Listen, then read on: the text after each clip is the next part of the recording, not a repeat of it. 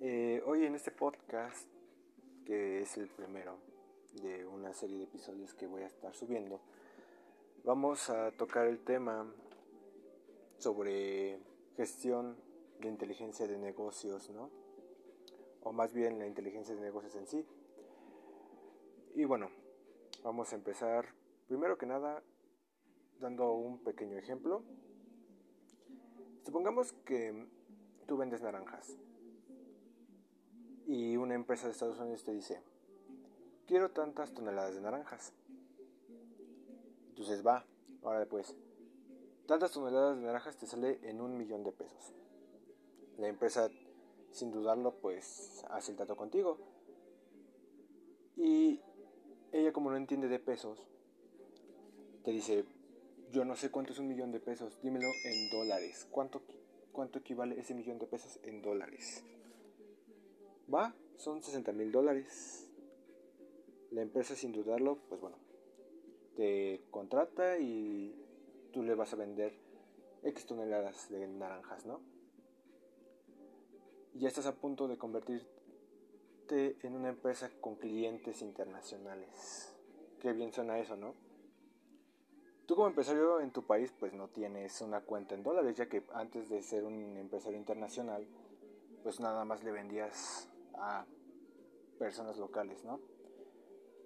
En tu mundo todavía no comprendes cuestiones del mercado. Entonces a la hora de ir al banco vas muy feliz a retirar tu primer millón de pesos, que ese es algo un sueño para muchos, ¿no? Como empresario. Pero ¿cuál es la sorpresa aquí? En tu cuenta pues no tienes un millón de pesos, solamente tienes 800 mil pesos. Y tú dices, bueno, ¿cómo, cómo, cómo está eso, no? Y eh, en tus aclaraciones pues te van a decir, es que ese millón de pesos, ese 60 mil dólares, que equivalen a un millón de pesos aquí en México, pues a la hora de convertirlo a, la moneda de tu país, en este caso México, pues son 800 mil pesos. Y tú dices, no, pero ¿cómo? Si las X toneladas de naranja me salieron en 850 mil pesos.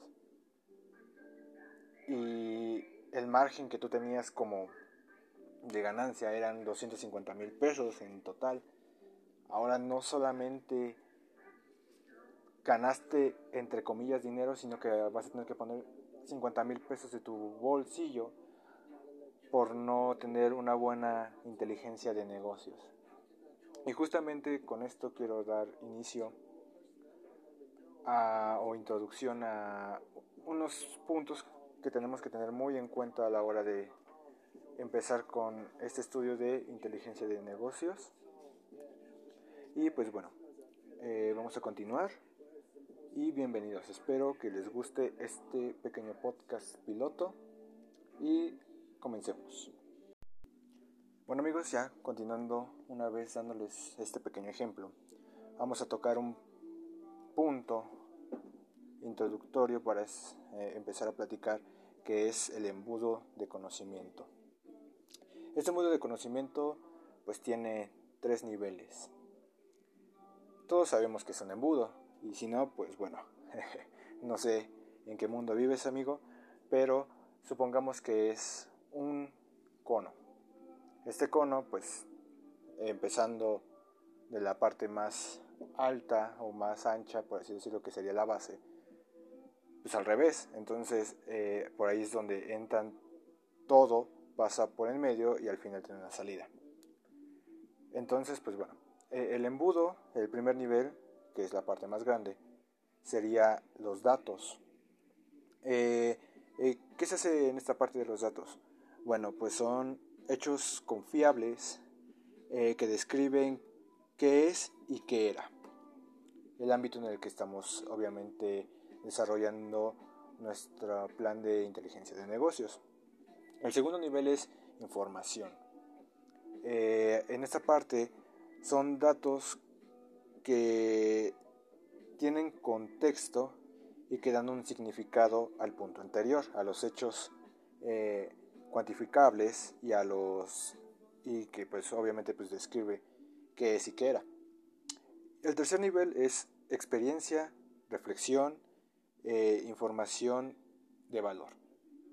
Ya como forma de salida, pues el resultado, si aplicas bien todo este modo de conocimiento, pues sería unas correctas decisiones.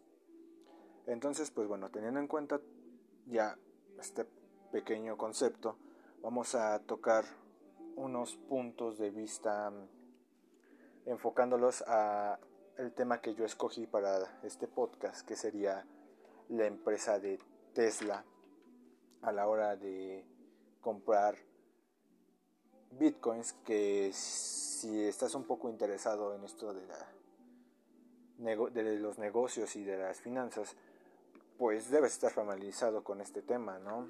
Con los bitcoins, que es la futura moneda de cambio a, lo que se quiere dirigir el mundo como moneda. Entonces, teniendo en cuenta esta empresa que es Tesla y los bitcoins, pues vamos a desarrollar otros puntos, ¿no? Em, también quisiera tocar pues una cuestión relacionada con bitcoins que sería con la empresa de GameStop que últimamente ha tenido mucho, mucho, mucho, mucho de qué hablar con estos dos temas de inteligencia de negocios y con el bitcoin. Entonces son eh, puntos que vamos a tratar en este primer capítulo a desarrollar. Entonces, eh, vamos a desenvolverlo o desmenuzarlo, por así decirlo, en varias secciones. Em, la primera que vamos a tocar va a ser eh, la inteligencia de negocios histórico o histórica. Para esto tenemos que hacernos una pregunta, ya que es eh, qué pasó, ¿no? Y pues vamos a empezar con Tesla en este caso. Tesla hace no mucho, como tres, medio mes, este, dos semanas, a lo, a lo mucho, eh, pues Tesla compró Bitcoin, ¿no? Bitcoin es una moneda de muchas monedas virtuales eh, hoy en día, pero pues es la más famosa, ¿no? La, la, que ahorita ha tenido un poquito más de boom en esta cuestión financiera. ¿Qué hizo o qué fue lo que pasó con esto? Bueno, el Bitcoin se, no tiene como tal unas regularizaciones muy específicas, o sea, sí tiene, pero la ventaja de esto es de que el precio final del Bitcoin se lo dan los mismos este, eh, clientes o los mismos usuarios de esta. ¿Por qué? Pues bueno, entre más dinero hay invertido en Bitcoin, más vale ese Bitcoin. Yo recuerdo que por ahí salió la noticia como por el 2015, hace ya seis años. Eh, el Bitcoin valía aproximadamente 7 centavos de dólar, algo así por el estilo. Y hoy en día está cerca del millón de pesos, ¿no? Entonces eso te da una pista de lo mucho o del valor que está tomando cada día eh, esta moneda, ¿no? Este método de pago, esta nueva manera de ver la economía en cuestiones financieras. Y bueno, retomando ya el tema, con relación a lo que acabo de decir, pues Tesla compró no sé cuántos bitcoins, la verdad, pero esto infló y hizo que creciera el precio, el valor del bitcoin, ¿no? Antes no valía tanto, antes estaba como por ahí de los... Eh, un bitcoin completo, claro, estamos hablando de un bitcoin completo, valía como por ahí de unos 700 mil pesos a moneda nacional, que en este caso sería eh, de mi país, México. Y con esta compra pues llegó a los 900 mil y tantos pesos, ¿no? Ya casi el millón. Y bueno, eh, ¿por qué quiero analizar esto? Bueno, con base a lo que platiqué del embudo, quisiera darle un enfoque hacia dónde nos vamos a dirigir en un futuro con esta de la economía, ¿no?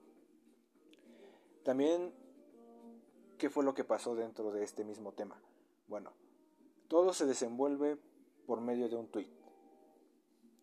Y va a sonar un poco no tan descabellado para mi generación, que es del 2000 en adelante, que no es nada nuevo saber que la influencia en las masas de gente eh, de un estatus alto, por así decirlo, famoso entre eh, para ponerlo un poquito más claro, pues es muy alta, ¿no? Porque ya que si tú admiras a una persona, pues si hace una opinión acerca de un producto, pues estás haciéndole marketing indirectamente, ¿no? Entonces, bueno, eh, este punto de la influencia en, las, eh, eh, en el mercado y en las masas por su popularidad tiene entrada desde un tweet que hizo el dueño de Tesla.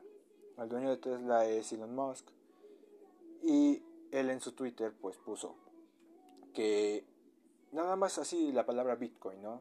Y un tweet. Y por ese simple tweet, en menos de, ¿qué será? Un día aumentó el tráfico de compra y venta de Bitcoins, haciendo así que subiera un poquito más eh, todavía eh, eh, el valor del Bitcoin, ya que pues bueno, el Bitcoin no es como una moneda tradicional, ¿no? Que la tienes en sí la moneda y esa moneda es lo que vale, la denominación que le da cada país. El Bitcoin se vende y se compra por fracciones, ya que pues es hoy en día no imposible, pero no es muy habitual que la gente tenga un millón de pesos en su casa y decide invertirlos de la nada, ¿no? Entonces tú como usuario si quieres invertir, pues puedes comprar X fracciones de Bitcoin. Entonces, pues bueno, hubo... Uh, por esta influencia hubo un tráfico más entre 20 compras de fracciones de Bitcoin, ¿no? Y ahora em, que a lo que voy con esto es que hay que tener en cuenta mucho el poder de la información, ya que mucha gente no tiene esa bueno ese pensamiento de, eh, de decir que su información vale, ¿no? más allá de estar proporcionando datos, que esos datos a final de cuentas a, las empresas son a las que más les benefician, ¿no? Porque así saben cómo te venden productos y qué productos son los que tú compras, ¿no? Bueno, eh, retomando con esto de qué pasó, eh, hay un eh, grupo o, una organización que sus siglas es SSSEC, que son este organismo, por así decirlo, que no está al 100% metido, pero regula cuestiones financieras, y en este caso pues el Bitcoin, en la bolsa. ¿Y por qué quiero incluir esto aquí? Pues bueno, va relacionado con el punto anterior de la manipulación de las masas, ya que este sector está investigando actualmente a Elon Musk, ¿no? ¿Por qué? Por lo mismo, para evitar un fraude a la hora de utilizar su influencia, ¿no? Porque este em, departamento lo que hace es, pues, evitar toda esa cuestión, ¿no? O sea, mm, evitar que yo como persona compro cierto Bitcoin, baratísimo, sin que no es nada popular y de la nada yo digo, compren tal Bitcoin o hago algunas indirectas para que la gente lo compre, gente que me sigue y que me admira, lo compre y yo beneficiarme de esa compra. ¿Cómo me beneficio? Pues como ya lo dije, la moneda toma valor de sus mismos usuarios, de sus mismos clientes. Entonces, eh, conforme más Bitcoin compren, pues más va subiendo el valor de, de esta moneda. Entonces, actualmente este pues eh, eh, este organismo SEC está investigando a Elon Musk por estas cuestiones no pasando ya al siguiente punto que es el bit pues la inteligencia de negocios analítica o business intelligent analítico vamos a pasar con la pregunta clave para este punto que es el qué pasó y por qué bueno, ya describimos qué fue lo que pasó. Ahora vamos a decirlo por qué. Que ya en sí también eh, describimos un poquito más. Pero eh, vamos a ponerle aquí. ¿Por qué Tesla invirtió en Bitcoin? ¿Por qué decidió tomar ese paso sabiendo que el Bitcoin en sí es una moneda un poquito volátil y tiene ciertos riesgos, ¿no? ¿Por qué una empresa decide tomar esas decisiones tan arriesgadas? Bueno, Elon Musk no sé, eh, ya está más que sabido que es un visionario, con sus proyectos a Marte, con sus proyectos de querer hacer viajes comerciales al espacio y con esa nueva generación de autos eléctricos, ¿no?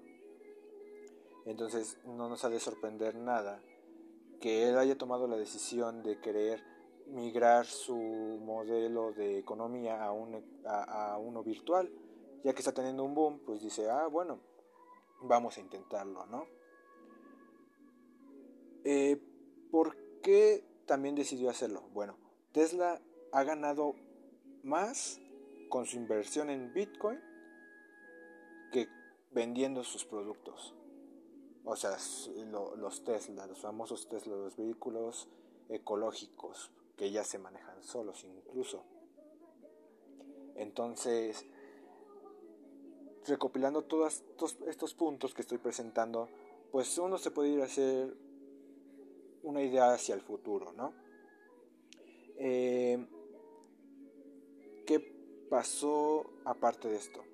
Bueno, en los últimos días ha habido noticias relacionadas con el Bitcoin. Todos los días hay noticias, pero las más importantes estos últimos días, hoy a 28 de febrero del 2021, hace no más de tres días, el Bitcoin sufrió una caída.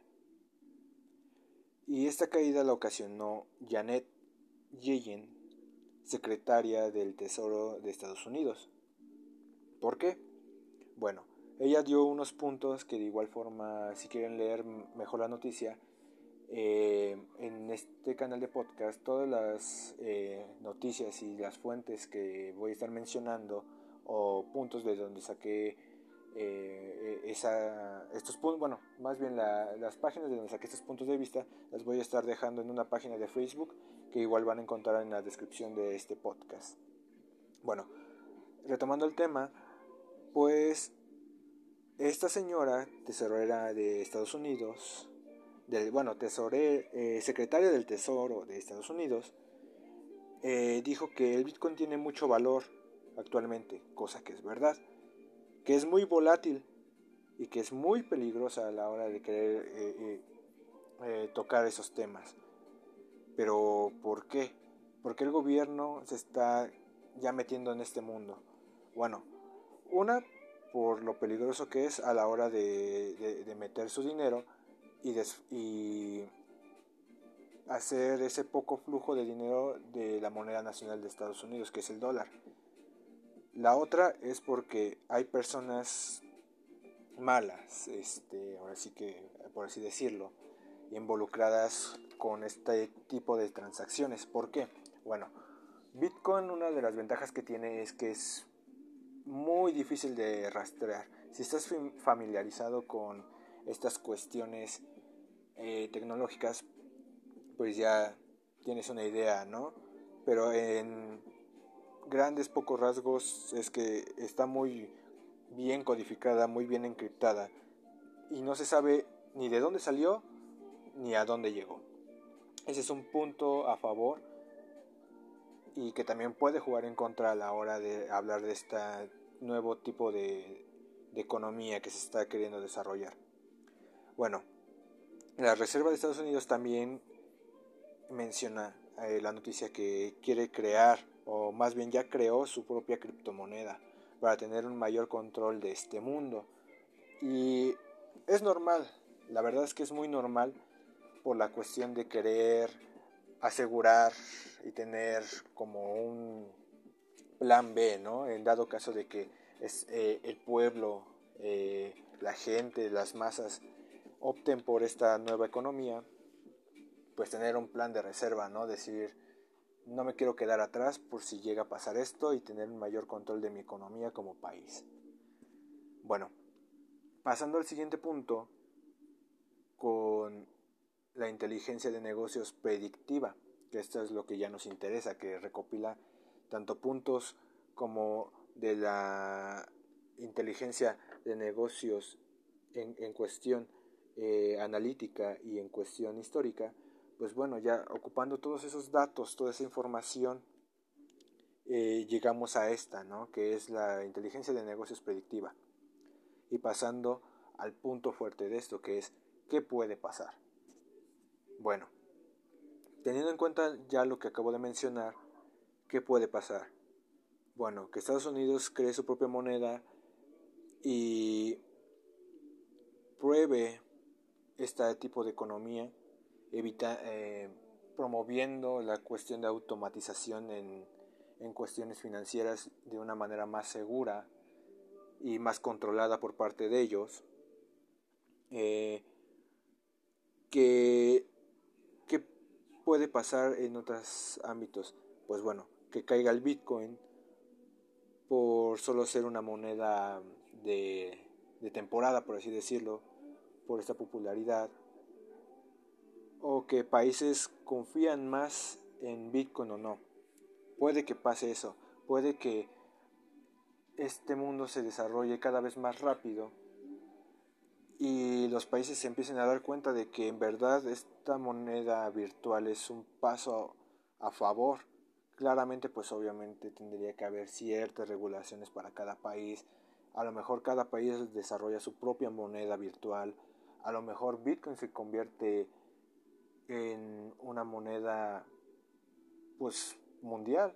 A lo mejor ciertos establecimientos que es a lo que voy eh, ya no acepten moneda física, sino moneda en Bitcoin, como es el caso de que a lo mejor quiere optar Tesla, de que ya no va a recibir moneda física, en este caso dólares, sino que nada más va a recibir puro Bitcoin. Y hay empresas que son muy contadas o negocios que son muy contados que ya no aceptan moneda física, ya nada más aceptan transacciones en Bitcoin. Entonces eso es lo que podría llegar a pasar. Eh, ¿Qué otra cosa podría llegar a pasar? Pues obviamente la cuestión de, eh, de que desaparezca el dinero físico, como ya lo mencioné. Y un claro ejemplo de esto, pues no nos vayamos muy lejos de mi país, ¿no? En México, no sé la, em, la ubicación exacta de lo que voy a decir, pero hay un OXO inteligente. ¿Un OXO inteligente en qué cuestión? Bueno, tú entras al Oxxo y si eres de México o donde haya Oxxos, eh, ya no hay una persona que te atienda. Entonces, eh, si tú eres de aquí de México, pues estás acostumbrado a que vas al Oxxo y por lo general hay este dos, tres personas en la caja donde te cobran los productos y, te hacen algunas cuestiones de servicios, por ejemplo, pagos a servicios. Pero eh, en este OXO ya no existe eso, eh, eh, esa manera de trabajar. Entonces, ¿cómo se hace esto? Bueno, están optando por tener una caja inteligente, que si también eres de México, pues bueno, no sé si es en otros países, pero aquí en México bancos ya optaron por estas cajas inteligentes que son las practicajas eh, que mejor se conocen, ¿no? Donde tú digitas nada más eh, eh, si vas a realizar algún servicio, alguna transacción, depositas el dinero, el cajero te acepta el dinero y si requieres cambio, pues te da cambio, ¿no? Pues es algo así, algo así a lo que está optando Oxo con este primer paso que dio, que realmente no sé dónde se ubique, pero si les gustan buscarlo, igual este, lo encuentran y encuentran la ubicación y se dan cuenta de que ya no hay gente que la, que la atienda. Tú vas, pasas el código de barras del producto que te quieres llevar y tú escoges si haces la transacción en, em, con tu tarjeta o en dinero físico, ¿no? Pero este es un paso que nos da un indicio, una pista al futuro que vamos a llegar a, a tener, ¿no? Actualmente yo tengo 21 años, y si me hubieran dicho que dentro de otros cinco, o bueno, si me dicen que dentro de otros cinco ya los Oxos van a ser así, pues yo realmente me la creo, porque hoy en día para nosotros, para mi generación, pues eh, eh, el avance tecnológico no es nada de nuevo, ¿no? no es nada de sorprenderse. Pero ahora la cuestión es cómo va a ser el futuro de la economía si está creciendo o está avanzando de manera muy rápida, ¿no? Yo me pongo a pensar y digo, bueno, las generaciones que van adelante de nosotros que se van a crear a partir de, la de nosotros, por ejemplo, nuestros hijos, nuestros nietos, van a voltear hacia atrás, hacia la historia de, hacia nuestra historia y se van a reír de nosotros. ¿Por qué? Porque van a decir, ¿cómo es posible que antes no hubiese Oxos inteligentes? ¿Cómo es posible que antes no tuvieras internet en todos lados? ¿Cómo es posible que antes existía moneda física si es que se da el caso que, que mencioné que, va a que en algún punto de nuestra historia como humanidad eh, la moneda física desaparezca y se convierta en una moneda virtual? Entonces son cosas que hay que tener en cuenta, ¿no? con esta cuestión de, del estudio de, del mercado, con, eh, con, la consideración de la inteligencia de negocios, hacia dónde nos queremos dirigir a nosotros como, como empresa. Si nos queremos quedar atrás y teniendo un mercado, sí, pero un mercado débil, eh, por desgracia, por esta falta de actualización, o tener un mercado fuerte, actualizándonos y teniendo en cuenta todas estas cuestiones, ¿no? Siempre estar informado, siempre ser una investigación antes de querer emprender algún negocio, ¿no? ¿Por qué? Pues bueno, esto nos va a, traer más beneficios que perjudicaciones, ¿no? Porque ya que si estás muy bien informado acerca de estos temas, pues eh, le das un enfoque diferente hacia tu negocio, ¿no? Actualmente yo estoy estudiando informática administrativa y créanme que a lo largo de mi carrera he estado teniendo muchas ideas ¿no? por parte de los profesores eh, de hacia dónde se quiere dirigir eh, estos, estos futuros negocios. ¿no? Entonces es algo muy importante que debemos tener sí o sí en cuenta si queremos tener eh, un negocio y queremos ser los próximos emprendedores en, este mundo. ¿no? Entonces, pues bueno, ya los voy a dejar con estas cuestiones, con esta recopilación de datos acerca sobre el Bitcoin y, y este y hacia dónde se quiere dirigir el mercado con este último punto que es lo de GameStop. Eh, vamos a, aterrizar un poquito la idea. GameStop es una tienda física donde tú podías ir a rentar videojuegos y comprar consolas, algo así como el ya fallecido Blockbuster. Bueno, eh, teniendo en cuenta ya esta descripción, vamos a hacerle un pequeño análisis, ¿no? Eh, GameStop, por la cuestión de la pandemia, como cualquier otro negocio, pues tuvo su caída, ¿no? Porque se dieron cuenta de que empresas que dieron el siguiente paso hacia lo digital, como es Steam, pues les ganaron el mercado, ¿no? Donde ya no se dieron cuenta de que no es necesario ir a la tienda y comprar el, juego, ya a los eh, usuarios ya se les este da como esa opción de comprarlo desde, desde casa. Bueno, y entonces pues se dieron cuenta de que no era tan necesario ir físicamente a la tienda y quisieron migrar a un sistema de streaming, ¿no? Tipo Netflix, donde te hacían paquetes en donde te rentaban tantos juegos por tanto precio y por tanto tiempo, ¿no? Pero pues es que la verdad eh, llegaron muy, muy, muy, muy tarde a, este mundo de, del streaming y pues no les funcionó y pues obviamente pues pérdidas y pérdidas y pérdidas al grado donde pues ya estaba casi en bancarrota esta marca de GameStop que duró muchísimos años y que si seguramente tú eres eh, muy aficionado a estas cuestiones de, de, los juegos y de la tecnología, pues estás familiarizado también con esto, ¿no? ¿Qué pasó y qué tiene que ver con toda esta cuestión? Pues bueno, eh, con, relacionado con la manipulación de las masas y con toda esta cuestión, pues los más fieles a, a, a los videojuegos crearon o están en grupos en una red social llamada Reddit, en la cual pues bueno, se enteraron que hicieron una apuesta en contra de GameStop, que esto quiere decir que pues bueno, alguien compró una acción y la vendió a, un precio más alto, pero eh, eh, en esta cuestión pues apuestas a que la empresa va a caer, o sea que, sus acciones van a la baja.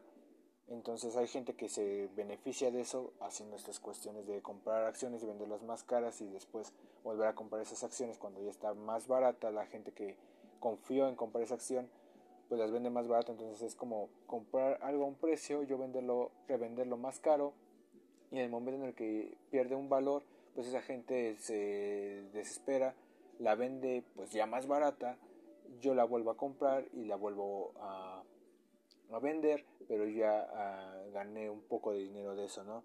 Entonces pues hubo gente que pues la apostó millones y millones de pesos a esto.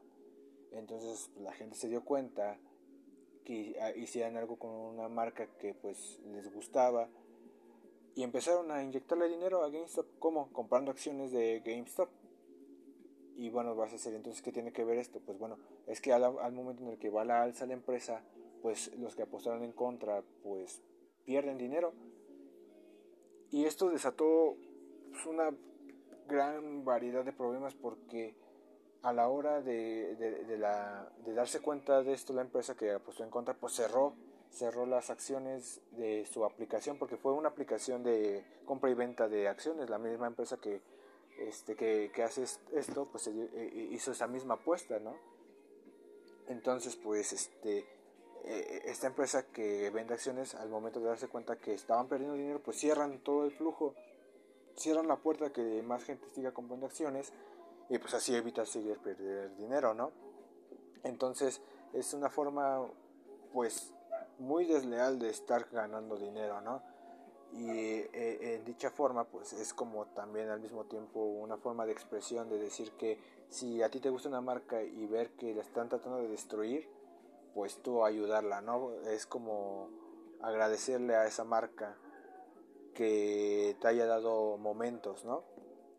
Pues bueno, eh, esto pasó también pues con, eh, con transacciones de Bitcoin por lo mismo, porque ellos tenían ese modelo de negocios en donde invirtieron con eh, dinero en Bitcoin. Entonces, si estaban perdiendo dinero, pues perdieron muchísimo más dinero al tenerlo invertido en Bitcoin.